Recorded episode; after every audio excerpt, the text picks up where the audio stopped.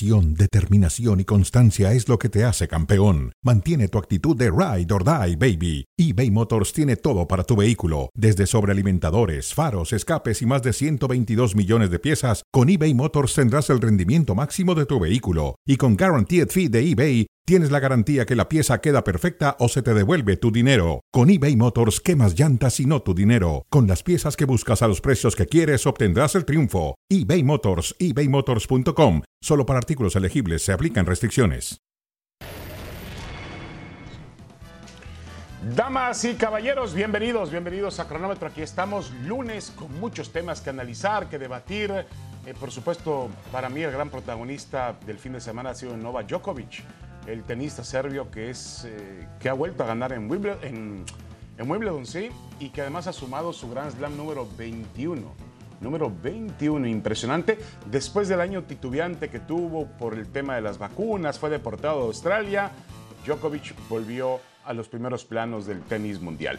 Saludo con mucho gusto a Mauricio Imay. Mauricio, ¿cómo estás? Bienvenido, un abrazo. Muy bien, David, igualmente. Fuerte abrazo para todos. Sí, verdadero espectáculo el que nos entregó Novak Djokovic venciendo a Nick Kyrgios en la gran final de Wimbledon. Y súmenle otro Grand Slam.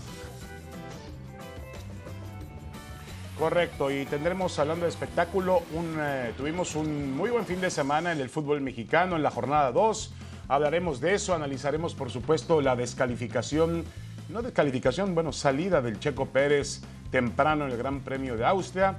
Y, por supuesto, tocaremos otros temas eh, que tienen que ver con el fútbol internacional. Hoy ya llegaron dos refuerzos importantes para la Juventus. Y en el Manchester United dicen, o dice el entrenador, el señor Ten Hag, el nuevo entrenador, que cuentan con Cristiano Ronaldo. Vamos a ver si Cristiano cuenta con ellos. Bueno, ¿te parece bien, Mauricio, si arrancamos con el fútbol mexicano y el América, el América que perdió, no ha ganado el América en el torneo, perdió un partido muy, muy disputado, dice Fernando Ortiz, el entrenador. En ocho minutos me ganaron el partido por desatenciones. Es el equipo que me gusta. Va a ver que sea protagonista. Es el riesgo que hay cuando se busca ir siempre para adelante. A ver, te pregunto, ¿perdió por desatenciones de defensa de América realmente, Mauricio? Sí, sí, sí, comparto, comparto la idea del Tan Ortiz. Me parece que cuando sale Néstor Araujo eh, se, se, pierde la defensa del conjunto de las Águilas del la América. Es eh, factor la pelota que pierde en salida, eh, cendejas en zona de, de seguridad y por eso el conjunto de las Águilas del la América termina por perder tres puntos. La realidad me parece que lo más justo, pero hablar de justicia en el fútbol es imposible, pero si le existiera, me parece que lo, más justo hubiera sido el empate por lo hecho tanto por Rayados como por parte de las Águilas del América. Sí, estoy de acuerdo contigo. Creo que el América no jugó para perder. Eh, creo que eh, el Tan Ortiz y los futbolistas no, no, es que puedan irse tranquilos porque perder nunca es bueno para un equipo como el América, ¿no? Y más cuando enfrentaste a un rival que se supone va a ser el gran contendiente o tu gran rival para poder conseguir el campeonato, el trofeo. Eh, pero estoy de acuerdo con, con el Tan Ortiz, estoy de acuerdo contigo le faltó al América más atención ofensiva. También hay que darle crédito al Monterrey, ¿no? El Monterrey es un equipo muy bien formado y al momento en que Bucetich hizo los cambios y llevó al campo al ecuatoriano Joao Rojas, el equipo cambió sensiblemente y tiene un ataque demoledor con Funes Mori, con Aguirre, que la verdad, la verdad puede de alguna manera dejar ver mal a cualquier defensa, Mauricio. Sí, hay que ver, ¿no? Ahora que mencionas a, Joao Rojas, porque sí, es, es, evidente que ingresa al terreno de juego y marca diferencia. Hay que ver al futbolista que viene del Emelec, porque la manera en cómo cae en ese recorte de, Miguel Ayun, no sé si vaya a ser una lesión de, de, gravedad. Ojalá que no por el futbolista y por el conjunto de Rayados de Monterrey, sino que mala suerte sería, ¿no? Lo vivió con Dubán Vergara arrancando el torneo anterior y ahora lo podría estar viviendo eh, con Joao Rojas. Sí, de acuerdo, de acuerdo. Eh, volviendo al tema del América, eh, yo creo que este equipo va a andar bien. Hay que resaltar lo de Jonathan Rodríguez. El uruguayo tuvo una, hizo un gol muy bueno, muy sí. bueno. Eh, también lo de Cendejas, marcó el segundo gol, es un futbolista con, con, mucha movilidad.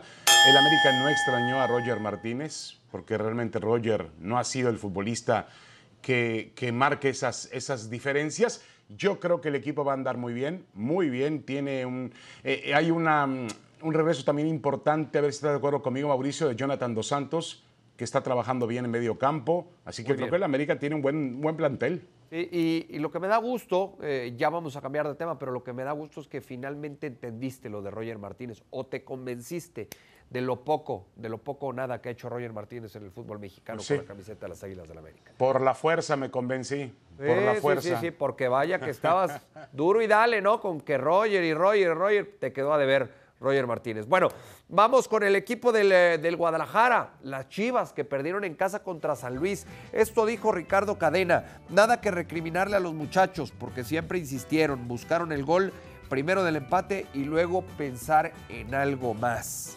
¿Quién es el responsable del mal arranque de las Chivas, David? Bueno, yo diría que los, obviamente los jugadores y Ricardo Cadena, nadie se salva. El Guadalajara fue superado claramente por el Atlético San Luis y este inicio del torneo ha sido muy titubeante porque han tenido dos rivales, si no a modo, porque en el fútbol mexicano nada está a modo, pero sí, Mauricio, uno pensaría que estaba presupuestado que Chivas ganara los seis puntos contra Ciudad Juárez y contra Atlético de San Luis, porque son rivales, son rivales que realmente no están al nivel de los favoritos al título. Además, es el único equipo sin gol.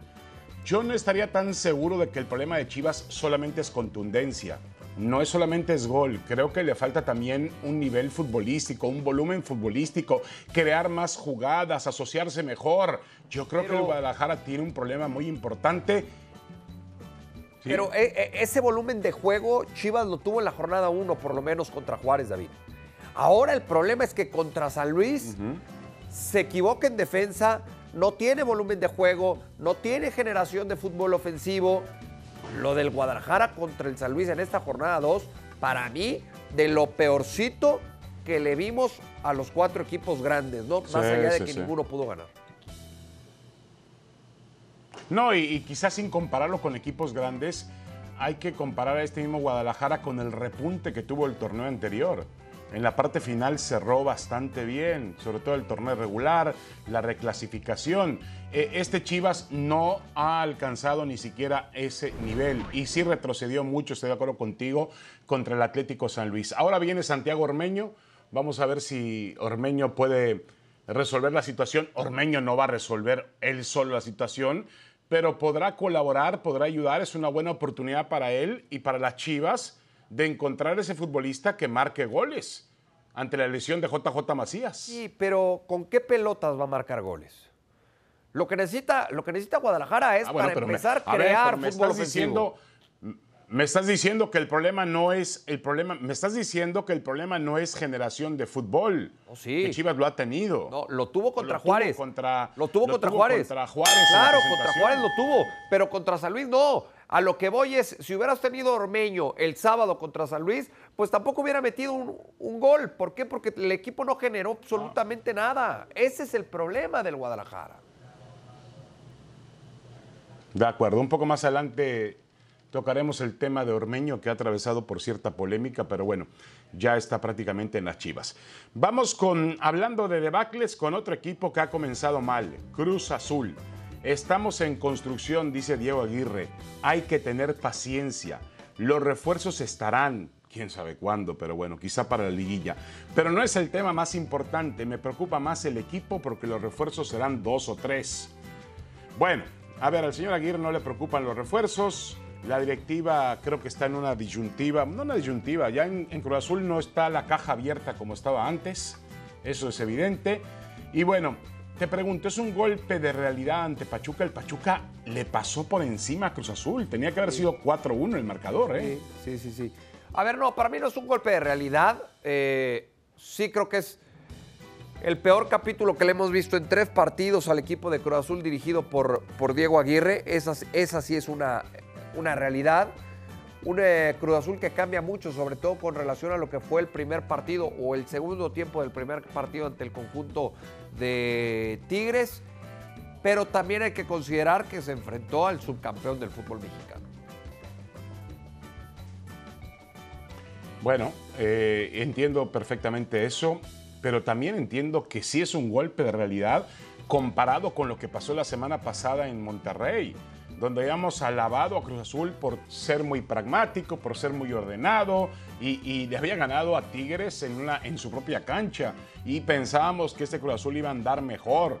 Yo sí creo que fue un golpe de realidad, creo que Cruz Azul retrocedió sensiblemente y me parece que en este momento no saben qué es lo que va a pasar porque ya llegó Rotondi, pero le faltan otros jugadores en puestos sensibles eh, en el campo a, Diego Aguirre y la verdad es que ni él mismo sabe si van o cuándo van a llegar. Pero a ver, a ver, eh, entonces para ti eh, la realidad de Cruz Azul es el pobre nivel futbolístico que presentó el sábado ante Pachuca. Bueno, pero a ver, Mauricio, lo que se ve no se juzga. Le pasaron por encima. sí, está bien, y Pachuca es un contendiente Fue un mal partido. Fue un mal partido. Por encima, pero no me parece que sea la realidad. No, no, Fue un mal partido, pero no, me parece que sea la realidad. Bueno. Venía de competirle y de ganarle muy bien a Tigres. ha ocurrido de eso por eso te digo que a lo mejor fue un espejismo, a lo mejor nos fuimos demasiado por esa victoria, le dimos demasiada importancia cuando realmente Cruz Azul no ah, tiene los elementos para poder que ahora le estamos, no, me parece que ahora le estamos dando demasiada importancia a la derrota. Eso creo. Bueno, hay que dársela. Fue en casa, ante un protagonista como el Pachuca. ¿Cómo no se la vamos a dar? Ah, a ver. Pero, pero Tigres no es un protagonista en, el fútbol mexicano. No solamente la derrota, a ver, Mauricio, pero lo que hay que analizar de Cruz Azul no es cómo gana o pierde. Perdón, no es si gana o pierde, es cómo gana y cómo pierde. ¿Y cómo ganó? el sábado cómo ganó ocho días antes por o cómo ganó 15 días antes. Ganó con mucho orden, ganó con mucho orden ante un equipo de Tigres que realmente no ha terminado todavía por carburar, por explotar. Pero yo creo que, sobre todo, yo le di demasiada importancia a lo que fue la fecha 1 la fecha 2 fue desmoralizante para Cruz Azul. No, no, no, me parece que estás, estás dramatizando mucho la derrota de, Cruz Azul. Estoy muy dramático. Yo creo que tiene, tiene condiciones y tiene la calidad suficiente para desplegar un fútbol mucho más similar al que le vimos en el Volcán en la jornada 2 del fútbol mexicano. Los Pumas, a los Pumas le sacaron una ventaja de tres goles. Y esto fue lo que dijo Andrés Lilini. La tranquilidad me queda que los futbolistas responden. Esto nos hace ver la realidad desde otro lado. Hoy fue una linda cachetada. Si perdemos el piso, no hay nada. La tranquilidad a pesar de la remontada puede estar tranquilo Pumas, David. Como siempre, lo mejor que tiene Pumas es Lilini y cuando declara dice lo que tiene que decir. Yo creo que eh, tiene que entender que no hubo un manejo de partido. Pumas fue muy explosivo en la primera mitad. Me gustó Pumas, me ilusionó Pumas. Creo que Salvio se va a adaptar rápido a este equipo. Eh, Dineno tiene que ser más contundente frente al marco, pero, pero el equipo tiene gol, el equipo tiene fútbol para poder ofender a cualquiera. Y luego le faltó un manejo de partido increíble porque vas ganando 3 por 0 y no solamente eso, Mauricio, tienes un hombre más en la cancha desde muy temprano en el juego. Todo eso desperdició el equipo de Pumas.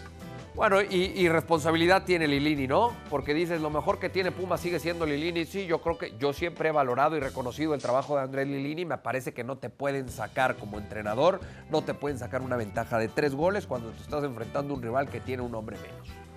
Hay que cerrar el partido. alguna altura, en, alguna altura del juego, cierra el partido y llévate la victoria.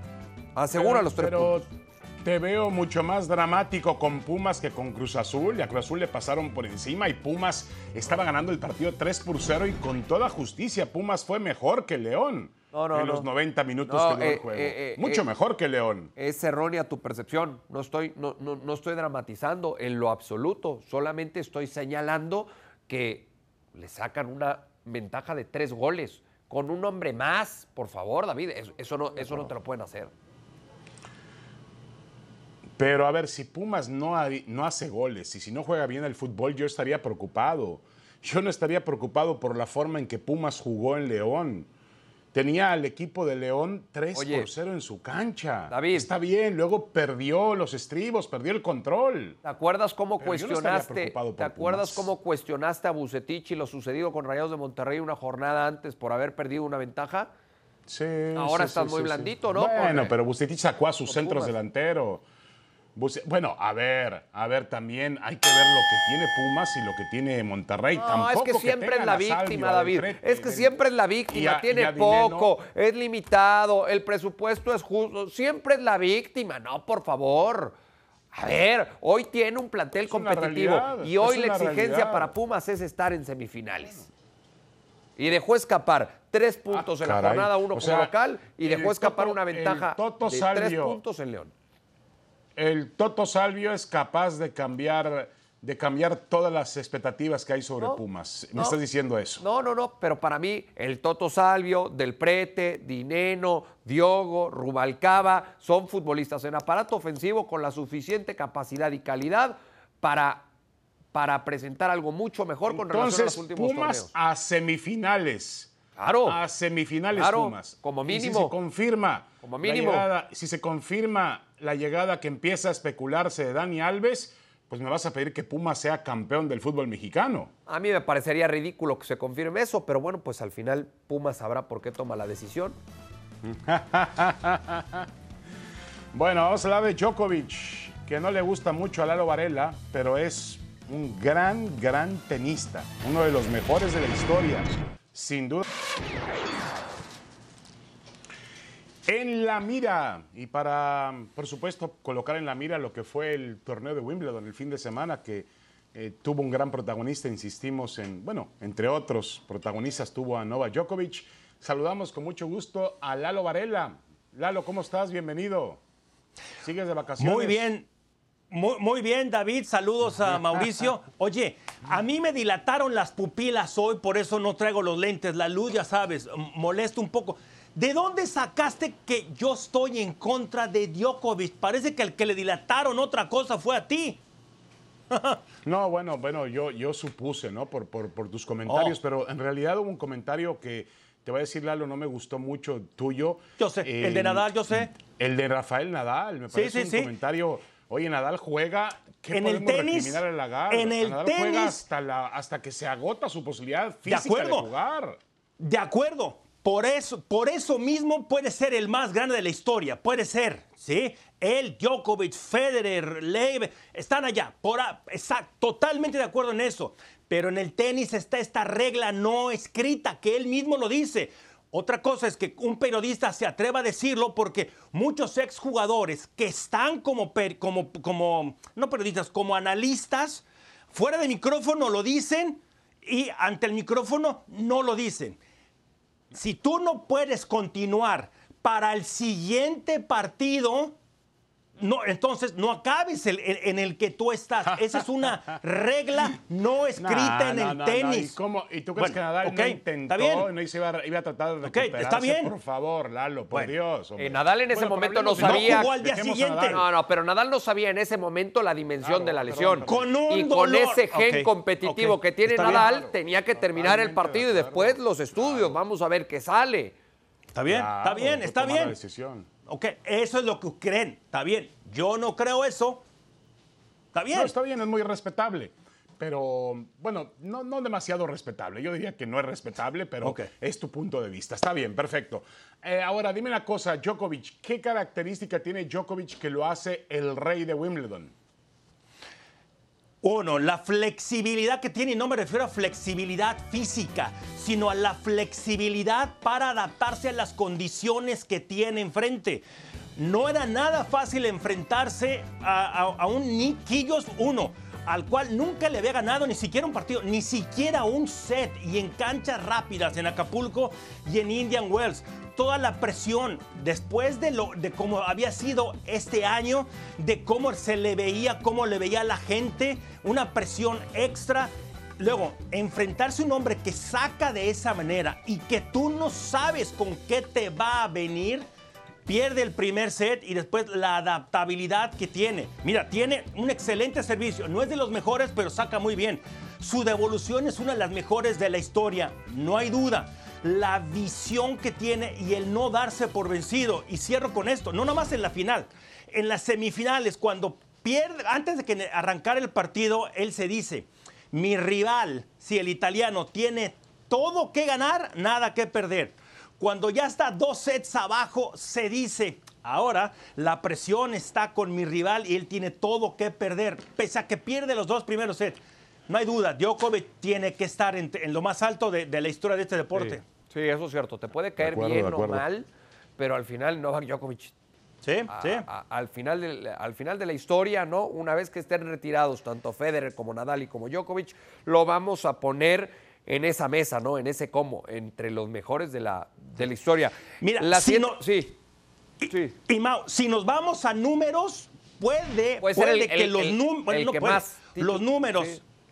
Están mejor con él. Claro. Él tiene mejores números que los otros dos. No, Pero- y, y apuntar también Lalo y Mauricio que tuvo un inicio de año muy, muy difícil. Durísimo. El, el tema de la deportación, del sí, escándalo. sí.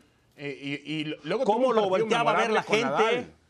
Tuvo un partido memorable con Nadal en, en Roland Garros y se recuperó de todo eso para ganar Wimbledon. Y ahora Lalo, pues no va a ir a Estados Unidos porque él mantiene su postura de no vacunarse. Bueno, falta, que faltan dos meses y un poquito, dos meses, ¿no? A ver si cambia la postura a Estados Unidos, porque Australia ya cambió y sí deja entrar a O sea, gente que no se ha vacunado. va a cambiar, Djokovic no va a cambiar No, su eso no postura, lo La sabemos. puede cambiar, la puede cambiar Estados Unidos. Sí. Sí. Djokovic no va a cambiar. Vamos a ver qué pasa Ojalá para el la abierto. Sí, vamos a ver qué pasa para, para Nueva York. Un eh, lujo, eh, sería un lujo tener ahí otra vez a Novak Djokovic. Hablando de Kirgios, eh, Lalo, me Claro. llamó mucho la atención lo, lo que dijo en su, en su discurso el australiano, porque era su primer final de, en Wimbledon y dijo, no sé si es mi primera y quizá última, no sé si vaya a regresar algún día. ¿Tú lo ves en otras finales de Grand Slam, Lalo? Mira, y esto no nada más yo, no, sino a los que nos gusta el tenis, lo- los expertos, y, y, etcétera, tiene el talento no para estar, para ganar varios Grand Slams.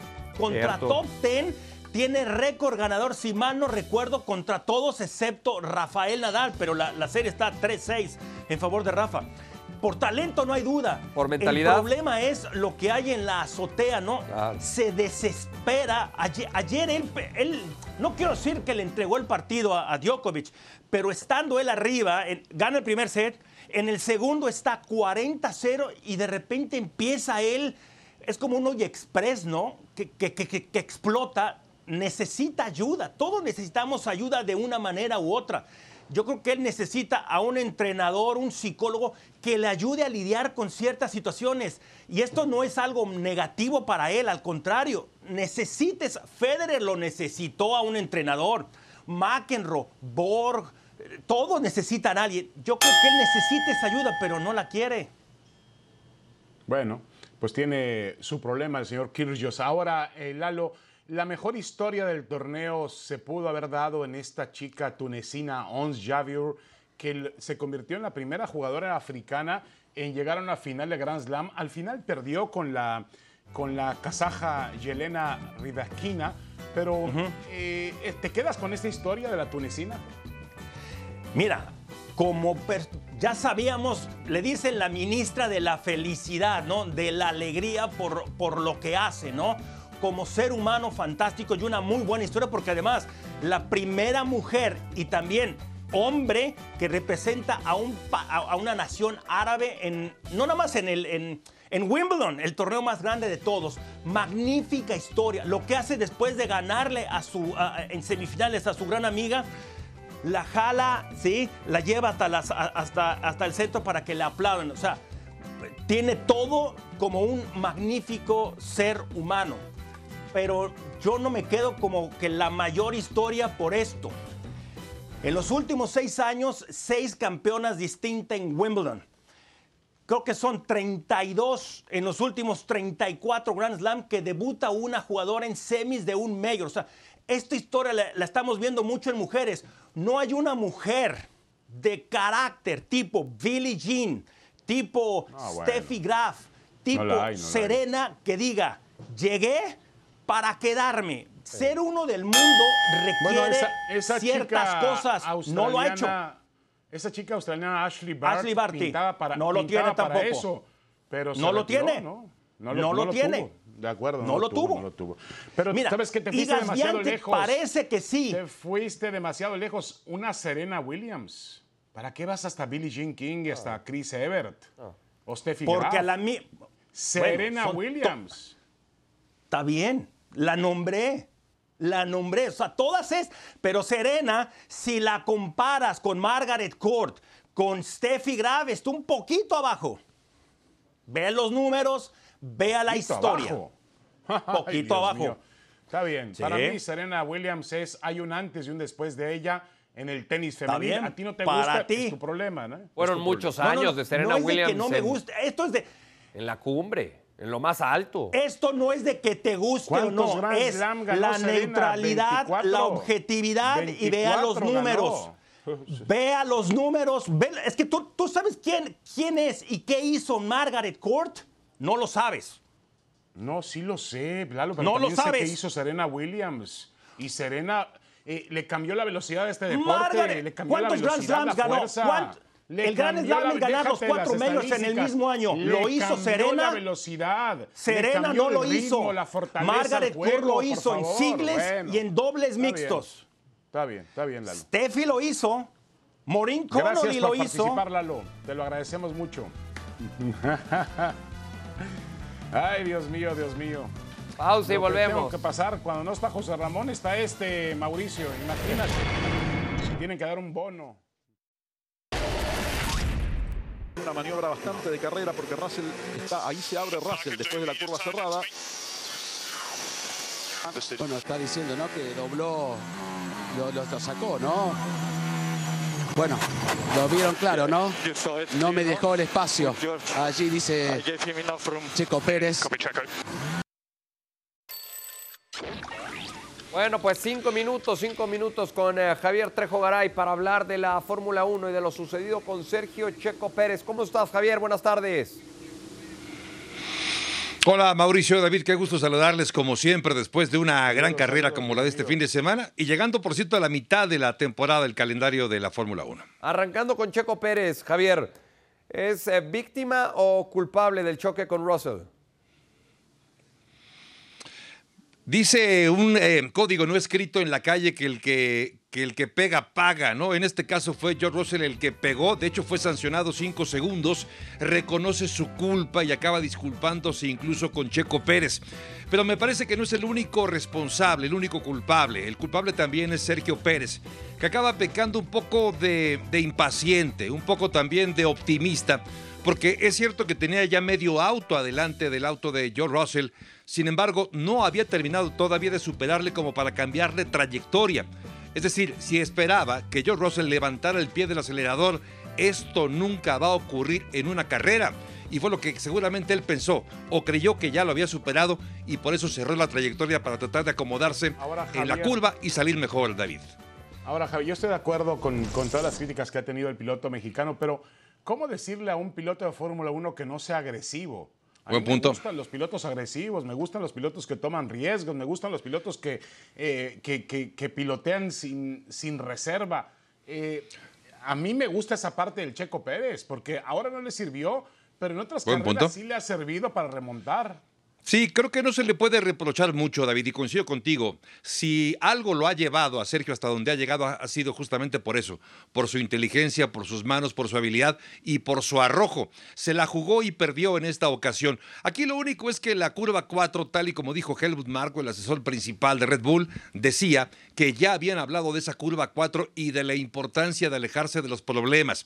Yo creo que es un poco la impaciencia, David, porque arrancaste quinto y entre los dos Ferrari y tu compañero de equipo está el auto de George Russell y él intentaba liberarse rápido de Russell para poder estar cerca de los Ferrari y pelear adelante cual es su costumbre, como le gusta y como debe de ser. Sin embargo, creo que un poco de paciencia le habría venido bien. Coincido contigo, esta vez se la jugó y perdió, pero creo que tampoco es para criticarlo demasiado. Correcto. Bueno, hablamos un poco de Ferrari. A ver, la pregunta es aquí si, si perdón Mauricio, No, no, no. si es para Adelante. preocupar las fallas en los, en los coches. Eh, me parece que sí. Y ojo que no solamente es Ferrari, también Red Bull ha tenido problemas de inconsistencia, de falta de fiabilidad. Otro más que ha tenido problemas de fiabilidad es el equipo Alpine. Esta configuración nueva o estos autos nuevos que se han presentado para el 2022 obligaron a construir prácticamente desde cero eh, el auto. Y esto implicaba obviamente empezar a manejar una serie de proyectos o de opciones a la hora de construir. Y la idea es ser lo suficientemente competitivo siendo lo menos complicado y menos pesado. Y creo que es ahí donde no encuentran todavía el balance. Decía, por ejemplo, Matías Binotto, quien es el director de Ferrari, que prefiere un auto rápido que sea poco fiable a un auto lento que sea muy fiable. Es decir, es más importante y rápido y tratar de corregir lo contrario, tratar de ser más rápido. Por supuesto que le puede seguir complicando, pero en todo caso, también Red Bull sabemos que ha tenido las mismas eh, situaciones o las mismas circunstancias, pero todo parte del cambio de reglamento, el cambio de autos, se están adaptando y creo que es ahí en la prueba y error donde están tratando de encontrar el equilibrio. Hablando de Mercedes, eh, Javier, ¿qué tan, ¿qué tan alentador es el eh, cierre de esta media temporada tomando en cuenta los últimos podiums en las últimas semanas de la Fórmula 1? Sí, ha mejorado mucho y particularmente lo de Lewis Hamilton, incluso más que George Russell. Y esto es alentador para el equipo y para el propio Lewis Hamilton. Acabar en el podio, por ejemplo, por segunda carrera consecutiva para Hamilton, habla de consistencia, habla de mejoría. Y algo de lo que ya nos está hablando afortunadamente es el famoso porpoising o este rebote que tienen algunos autos tratando de encontrar la puesta a punto y tratando de, digamos que encontrar ese balance, ese equilibrio con el Downforce. Eh, digamos que Mercedes ha logrado mejorar ese rendimiento eh, sin sacrificar la comodidad de un piloto. Y creo que se está notando. Vemos ya que en las últimas cuatro carreras el equipo ha mejorado notablemente. No le va a alcanzar ya para poder pelear por el título. Ojo, ya es demasiado tarde para poder pensar en que Mercedes puede ser el campeón de constructores porque hemos llegado a la mitad del calendario.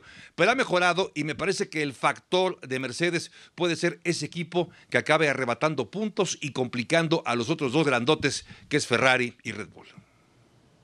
Correcto. Además que va a ser interesante que eh, Mercedes regrese para bueno, competir al nivel de Red Bull, competir al nivel de, lo que planea Ferrari para realmente ver a tres grandes escuderías allá arriba en una competencia muy, pero muy ardua. Em, una última pregunta sobre Checo Pérez, eh, Javier, antes de irnos.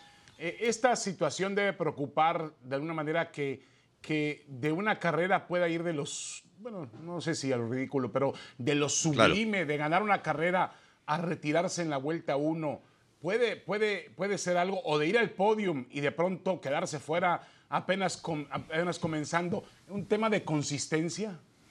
Muy buena pregunta, muy buena pregunta, David, porque incluso Mika Hakkinen, dos veces campeón del mundo, señalaba o acusaba a Sergio Pérez de eso. Un piloto que se precia de ser candidato para ser campeón del mundo en la Fórmula 1 tiene que ser consistente. Y este tipo de errores, por supuesto, que acaban afectando al equipo y a él en el ánimo. Sí, esto, esto es un objetivo, me parece que tiene que mejorar para la segunda parte de la temporada, David. Si el equipo o el motor y los fierros son lo suficientemente fiables, él debe concentrarse en lo que debe de hacer y alejarse de los problemas. No es fácil, me parece que sí tiene razón, eh, de estar en el cielo, tocar después el infierno, si es algo que ningún piloto quiere. Ojalá que lo pueda mejorar, porque hay dos rivales por delante. Si quiere ser campeón, tiene que ser mejor en lo que resta de la campaña, que es 11 carreras más, mejor que Charles Leclerc y que Max Verstappen, David.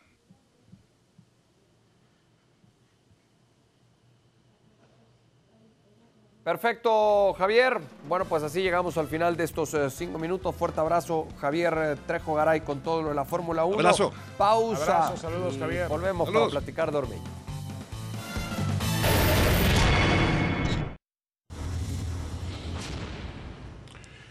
Insólito. Vamos a ver esta jugada en el fútbol canadiense. El value de Winnipeg contra el Halifax. Ven esta falla, Mauricio, a mí hasta me parece muy sospechosa. ¿eh? Ahora que claro. pues, está metido en mucho las apuestas. No le creo nada. mío. No le creo si nada. El hombre fue a sacar la pelota. Claro. La intención es ir a sacar la pelota, por supuesto. Por supuesto. Tendrían que abrir una investigación ahí, ¿eh? Pero bueno. Y hablando de falta de gol, a ver, te pregunto, ¿la solución o, eh, o problema para Chivas es la llegada de Santiago Ormeño? Es parte de la solución, David. No me parece que sea la solución Sí. absoluta, ¿no? Me parece que es parte de la, de la solución. Ya lo hablábamos en el primer bloque del programa. Eh, lo que requiere el Guadalajara no solamente es un hombre que haga goles, sino que también eh, genere, construya el equipo, mejore el funcionamiento colectivo, defienda mejor, encuentre seguridad en el arco. Y, y a esto, bueno, pues por eso digo, Ormeño le ayudará en algo, pero no en todo. Y en lo que le puede ayudar a Ormeño es en ataque. Sí, yo dejaría de lado la polémica aquella sobre el tema de, de, si es elegible para jugar en Chivas o no. Yo creo que Chivas ya cambió el estatuto aquel que había establecido Jorge Vergara en su momento, que me parecía excesivo también, de que necesitaba jugar en la selección mexicana o que un jugador que no que actuara en una selección que no sea la mexicana no podía jugar en el Guadalajara. Ya el tema había ocurrido con una chica eh, de origen guatemalteco y estadounidense que juega con el equipo del Guadalajara actualmente en, en, Chivas Femenil. Y bueno, Ormeño nació en la Ciudad de México, es mexicano, puede jugar para Chivas. Y estoy de acuerdo contigo, Mauricio, no es la solución absoluta, pero es una buena oportunidad para él, muy buena. Y para el club también es una buena oportunidad, ¿no? Eh, eh, ojalá, ojalá Guadalajara encuentre rápido la versión de Santiago Ormeño que vimos en Puebla y que no se quede tanto tiempo en la versión que recientemente le vimos en León. 25 partidos y un gol, esa es la realidad de Santiago de acuerdo. Ormeño. De acuerdo. No, su pase de Puebla a León no terminó entregando los frutos que realmente se esperaban, ¿no? Eso hay que decirlo. Y el tema de la selección peruana, pues él eligió a Perú porque no podía jugar con México. Y por eso eligió la selección peruana, donde también tiene el derecho de hacerlo. Él es nieto de aquel gran portero que vino a jugar en la América y de la selección peruana, Walter Ormeño, Ormeño. que en paz descanse. Eh, pero él nació en la Ciudad de México. Sí, bueno, pues ojalá, insisto, ojalá por el bien del jugador y del club que pronto, que pronto y que rápido le dé goles al Guadalajara, Santiago Ormeño. Vamos a platicar de Dani Alves, que dicen está muy avanzada ya la negociación con el conjunto de los Pumas. Tiene 39 años, todos sabemos es lateral por derecha. A las 12 del día en Ciudad Universitaria, ¿en verdad? ¿Va en contra de la ideología de la cantera Puma traer a Dani Alves, David? No, no, de ninguna manera. Es un lujo que podría traer Pumas y obviamente él lo celebraría. Entiendo que tiene 39 años, pero también es un futbolista de condiciones increíbles eh, y creo que sería interesante verlo con Pumas, ¿no? Además, podría ayudar a las futuras generaciones, a los, a los chicos jóvenes de cantera de Pumas para terminar de desarrollarles. Mira, había pasado ya, llegó más veterano, ¿no? Bern Schuster a los Pumas, llegó ya en una edad muy, muy avanzada, ¿no? Yo creo que todavía Dani Alves llega en un estado más competitivo. Llega en un estado más competitivo. Ah, a ver, su último semestre con el Barcelona fue de poco o nada. Esa, esa, es la realidad. A mí se me llama mucho la atención que por edad y por posición hoy quieran traer a Dani Alves. Inclusive me atrevo a decir hasta en lo mercadológico. No me parece que Dani Alves en lo mercadológico te vaya a dar posición? lo que algún día le dio Ronaldinho a Querétaro, por ejemplo, o a la Liga Mexicana. ¿Pero de qué, de qué hablas de posición? Lateral por ¿De derecha. de posición? Lateral por Dani derecha. Alves puede jugar como... No, Dani Alves, Dani Alves en el fútbol mexicano no es lateral por derecha. En el Es. fútbol mexicano puede jugar de 10, Dani Alves. Ah, vamos a inventar ya. Ah, vamos a inventar ya. Y, y- jugar de 10, Ah, vamos a inventar. claro. Ah, vamos a inventar. Vamos a inventar Por porque es Dani. Alves, porque No, es brasileño, porque sí. ganó cuarenta y tantos No, títulos. Vamos, vamos por a eso, inventar, claro, claro, por eso, porque hay que darle el sitio que en realidad merece Dani Alves en el fútbol. discúlpame En que te diga entonces, como un medio pero creativo sin bueno, discúlpame que te diga entonces, Él se hubieran Marcelo. ahorrado la lana de Del Prete. Si lo vas a poner en esa posición, no hubieras traído a Del a Prete. Del Prete y puede apoyar a Dineno. Ah, Y bueno. puede, puede y- apoyar a Salvio. Ah, no hay ningún y problema. ahora va a jugar.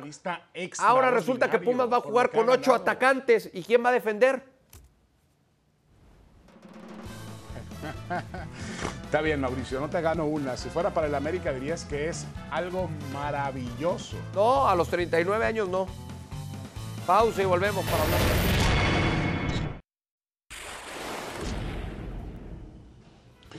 Bueno, continuamos, continuamos con rumores ahora aquí en cronómetro y hablemos del tema. Ya no, ya no es eh, rumor, sino está confirmado que Carlos Salceo deja el Toronto un paso realmente fugaz por la Major League Soccer y llega al Bravos de Ciudad Juárez. Eh, ¿Puede regresar a la selección a través de este cambio, Mauricio? No, David. No, no, yo veo muy difícil que Carlos Salcedo pueda regresar a la, selección mexicana y no tanto por, porque juegue en Toronto, en Juárez o en Timbuktu, sino simple y sencillamente porque ahí se rompió cierta relación con el cuerpo técnico de la, selección mexicana. Esa es, la realidad de, Carlos Salcedo. Ojo, a mí me parece un, extraordinario futbolista, un central muy confiable. El problema es, de repente en Carlos Salcedo es esta inestabilidad emocional, ¿no? Lo que le ha pasado factura a lo largo de toda su carrera. Sí, de acuerdo. Le pasó en Tigres, le pasó también con la selección mexicana recientemente. Es una pena, porque esa, esa parte mental de Carlos Salcedo no le permite eh, Salcedo, ¿verdad? Carlos Salcedo, no le permite ser el, futbolista que debería ser por sus grandes, grandes condiciones. Él, yo creo que él podría seguir jugando en Europa sin ningún problema. Tiene un nivel técnico, físico impresionante, pero está desperdiciando lamentablemente su carrera. Sí, sí, sí, totalmente de acuerdo. Orbelín Pineda, David, Orbelín Pineda, eh, dicen que el estándar Lieja ya le puso una oferta en la mesa al Celta y que el equipo de Vigo la rechazó, que la va a pensar dos veces, seguramente está esperando una segunda oferta. En dado caso de que vaya a Bélgica, Orbelín Pineda, ¿es el mejor paso en su carrera? Bueno, no sé si es el mejor paso en su carrera, pero yo eh, celebro y felicito a Orbelín Pineda por tratar de aferrarse al sueño de jugar en el mayor nivel posible del juego. Y, y, ha tenido ofertas para ser repatriado, ha tenido ofertas del fútbol mexicano. Yo creo que es importante para él quedarse en Europa. Él lo sabe, su familia quiere. Así que si va a ser a través de Bélgica o a través de Grecia, pero que siga pensando que puede jugar en un mayor nivel que el que tiene en el fútbol mexicano. Sí, eh, eh, yo, creo, yo creo que es una buena opción el ir al fútbol de, Bélgica, tomando en cuenta que es su primera experiencia por Europa, lo puede utilizar o lo puede eh, aprovechar como trampolín tomando en cuenta que además hay una Copa del Mundo de por medio. Soy de los que piensa que Orbelín Pineda tiene calidad y talento suficiente, sobre todo para explotarlo en este tipo de ligas. Más adelante, ir a la Liga Española no me parece descabellado, pero ahora jugar en Bélgica me parecería una buena decisión de Orbelín Pineda. Sí, al final del día en Bélgica estás más cerca de esas ligas de Alemania, de España, de Inglaterra que obviamente desde el fútbol mexicano. Yo espero que Orbelín logre empujar esta, esta negociación. Bueno, regresamos con qué, Mauricio. Con la hora cero, David, con tu hora cero.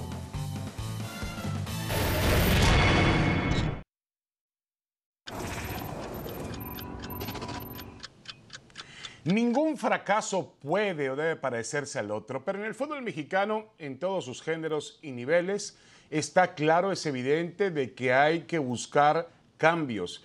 Cambios en las decisiones y cambios quizá también en los que toman esas decisiones. La semana del fútbol femenil ha sido terrible, infame, todo un retroceso para una industria que basaba su crecimiento sobre cimientos poderosos y que estaba orgullosa del desarrollo de su liga profesional. La sacudida ha sido tremenda más allá de echarle la culpa a Mónica Vergara, la entrenadora, y a las futbolistas que no han, estado, no han estado en su nivel, habría que ir más allá. Y si vamos más allá, habría que analizar la estructura de las elecciones mexicanas. John de Luisa está ahí para cuidar los intereses de las televisoras en temas comerciales y económicos. Debajo de él, ¿quiénes están? Está Gerardo Torrado, está Nacho Hierro, está Javier Mier. Yo creo que habría que revisar si realmente han sido las personas adecuadas. Pero ni siquiera ellos son los culpables más importantes que tiene el fútbol mexicano de este terrible fracaso y crisis. Los principales culpables son los dueños de equipos del fútbol, esos que no entienden y obviamente no reconocen sus errores. Yo no, todavía no conozco un dueño que se despida a sí mismo o que se recrimina a sí mismo. Ellos, por ahí tendríamos que ir a profundidad. Realmente son los que tienen que cambiar. El fútbol mexicano está hoy en una disyuntiva de, así las cosas, ¿eh? Cambiar o morir. Es cierto, un momento crítico. Vive el eh, fútbol mexicano. Tiempo extra. Se reforzó la Juventus y vaya de qué manera. Ya llegaron eh, Ángel Di María, el eh, fideo argentino y Paul Pogba. A Paul Pogba, la mejor versión de este futbolista francés se la vimos precisamente ya en alguna etapa con el conjunto de la Juventus. De acuerdo, pasó prácticamente sin pena ni gloria por el Manchester United. Eh, Dembélé va a renovar finalmente con el Barcelona. ¿Qué, ¿Qué novela se traen el jugador francés y el Barça, no? O sus apoderados, o quién sabe. Pero finalmente va a renovar hasta el 2024. Es una buena noticia para Xavi Hernández y para el, todo el barcelonismo, porque es un jugador que, eh, si anda bien, puede marcar diferencia en el campo de juego. Bueno, y también eh, esta noticia es interesante, Mauricio. Shohei Otani será lanzador y abridor en el Juego de las Estrellas. Esta es la gran figura del béisbol hoy en día, este japonés, que es capaz de batear jonrones, de lanzar al estilo de lo que hacía Babe Ruth hace muchísimos años. Y ahora es la gran atracción del béisbol en el Juego de las Estrellas. Bueno, pues no nos lo podemos perder en la pantalla de ESPN el lunes 18 de julio a las 8 de la noche tiempo del Este, 5 de la tarde tiempo del Pacífico, el Home Run Derby y después por supuesto será el eh, partido de estrellas. Correcto, y nos vamos ya, Mauricio, muchas gracias, un abrazo, nos quedamos con Ahora o Nunca, que siguen felices por lo que vivieron en el, en el clásico, así que, ah, Mauricio me iba para allá, perfecto, en el derby, ellos llaman el clásico del tráfico, LAFC contra Galaxy, y además falta que debute Garrett Bell, ¿no? Ya lo vi entrenando hoy con, con Carlos Vela. Otra vez me quedaron a ver las imágenes del paraíso. el paraíso.